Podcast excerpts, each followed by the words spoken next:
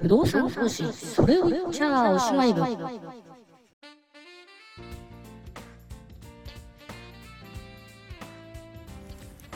不動産投資それを言っちゃおしまい部でございます。皆さんこんにちは。前回ちょっと終わり方が刺激でトンボになっちゃってね。あれなんですけどね。まあ何が言いたかったかっていうとまあね前言ったことのね繰り返しなんですけどね。あの利回りとかだけしか判断しようないとまあそういう変な話になりますよということですよね。でまあ路線化とかねそういうねうんまあまあまあ業者がねこの物件がいくらだからねこうですよみたいなね変なねもっともらしいこと言ってくるんですけど、まあ、そういった時にはそのキャッシュフローだけじゃなくて路線化だとかねそういうようなあ別の指標を別のね見方をしてバリューが正しいことを言ってるのかなっていうね多面的な確認が必要だっていうことを、まあ、言いたかったってことですよね。まあね、あと、どっかね、なんだっけな、前、過去ね、また話しますけど、えー、っとね、例えば床面積の単価でね、えー、考えましょうとかね、えー、っと、いろいろツールがあります。まあ、あるいはね、僕が言ったのは、あの、もしそこがね、分譲マンションだったらって考えてみてもいいですよっていうかね、あのそういうようなあ方法を、えー、いろいろこう、うん、定規をねいくつかちゃんともっと複数持っとくっていうことは重要なんですっていうことですね。まあ、このことはねまあ、口を酸っぱく何とも出てくるんでしょうなこのポッドキャストの中ではね将来的にというふうには思います。はい、ということで、えーと、今日ね何を話そうかと思ってたんですけどまだねあの全然中身まとめてないんで、えー、あれなんですけどちょっとね目先変えて J リートの話しましょうか J リート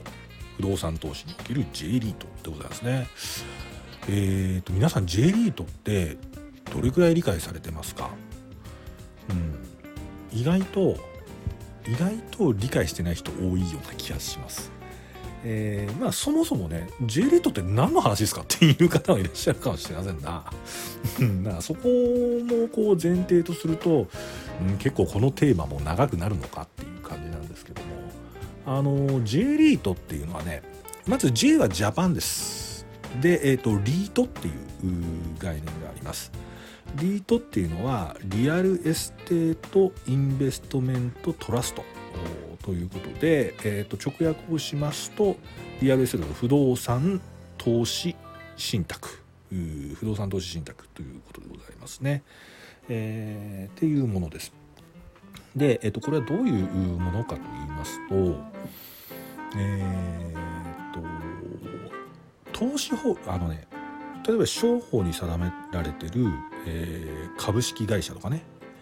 えー、そういうものありますよね、まあ、あるいはあななんとかなんとか一般社団法人とかね、えー、合同会社とかね、まあ、いろんな法人の形態があるんですがその中にね投資法人っていうものがあるんですよ。で投資法人っていうのは投資信託法だかなんだかで定められてるんですけどその名の通り法人の格は持ってるんですけれども、えっと、投資をするための法人。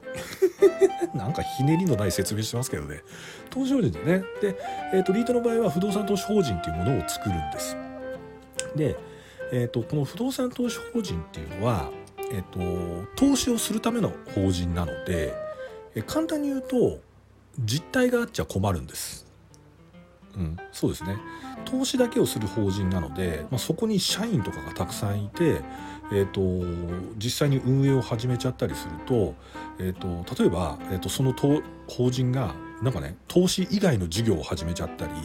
あるいはそこの社員が不祥事を起こして投資法人が全然違うね損害賠償リスクを負ったりとかねそんなことをすると、えっと、投資をするための法人箱にならないので困っちゃうんですね。だから投資法人っていうのは簡単に言えばペーパーカンパニーです。ペーパーカンパニーで、えっと、まあまああの代表の執行や執行役がいるんですけれども、まあ、その人ももうお飾りだけっていうことで、えーと、そういう箱のね法人を作ります。で、えーと、そこの投資法人では何に投資するかっていうと、まあ、その名の通りなんで不動産に投資するわけですね。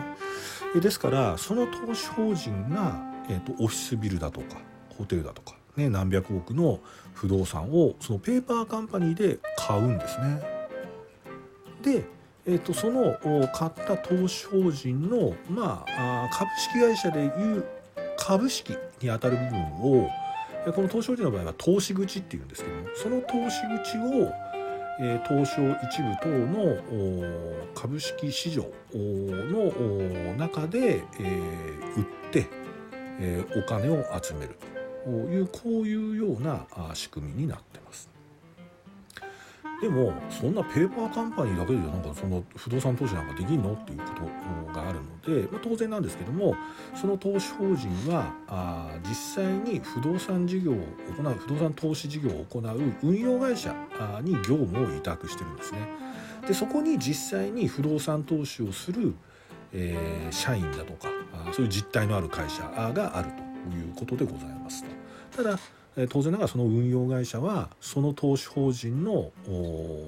事業しかしちゃダメだよというふうになってるのが、まあ、一般的な形になってるということですね。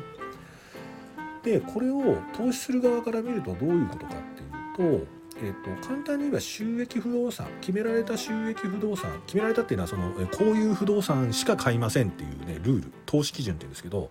その決められた投資基準の不動産を持つペーパーカンパニーの、えーと、上場株式ねあえて上場株式って言い方するんですけど上場株式に投資するっていうこういうような感じです。もっと噛み砕いた言い方するともうそのビルの大家の会社の上場株式を買ってるようなものなんですね。っていうところです。でただその大家さん大家あその株を投資している会社っていうのはその不動産を持つ買う持つ貸すしかしないから。えっと、他の事業をやって変な債務を負ったりだとかそういうような経営リスクというのは発生しないので、えっと、単純に不動産大家さん要するに不動産投資の効果が現れるというのが、まあ、J リートの立て付けになっているということでございますとことですね。で、えーと、この J リートっていうのはまず何がいいかっていうとまあ基本的には本来であればねえーと、丸の内のビルとかねそんな数百億場合によってはね数千億するような、えー、不動産に個人が投資できるってことはほとんどないんだけれども、まあ、そういう形で、えーと、投資法人で不動産を買って株式市場で権利をこうね、えー、細かくすることによって個人でもそういう投資ができるっていうことであったり、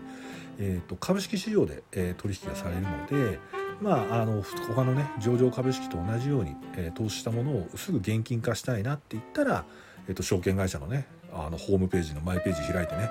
あの成り行きとかね 指し値とかで、えー、売り出せば、えー、まあ買う人がいればねすぐね現金ができるってこういうようなものが、えー、リートのまあ特徴として挙げられます。なので、えーとまあ、開かれたあ個人に開かれた不動産投資というふうにされてるのが、えー、現状の認識なのかなというふうに思いますが、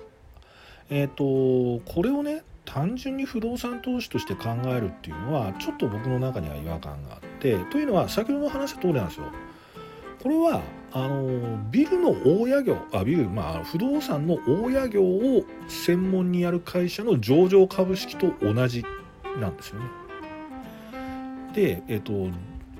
じゃあ同じ会社の株と同じなんだっていうことはどういうことが起こるかっていうと一つはえっと、対象となる不動産は特定されてないっていうことなんですよね。うん、だから、えっと、まずその時点で不動産投資なのかっていうところはありますよね。不動産投資ってのは不動産の収益不動産のリスクに対して投資をするのが不動産投資なんで、うん、ちょっとこういった意味では間接的な不動産投資だよねっていうことが一つあります。で、えっと、もう一つあるのがうんと先ほど言った通りこれ上場してますと。で、えっと、自分の投資持ち分というかね投資財の売却というのが、えっと、株式上上場株式市場で行われるんで、えっと、その値動きっていうのが果たしてその不動産日本の不動産マーケットのリスクだけによるものかっていうと全然違うわけですよね。で皆さんご存知かどうか分かんないんですけど、えっと、東証一部上場の株式の、まあ、取引のもう半分近くは、えっと、海外の機関投資家が取引市場の参加者になってるわけですね。そうするとこれね 日本の不動産マーケットのリスクで値動きが実は足元ではしてないんですよね。で、えっと、前もちょっと話しましたよね。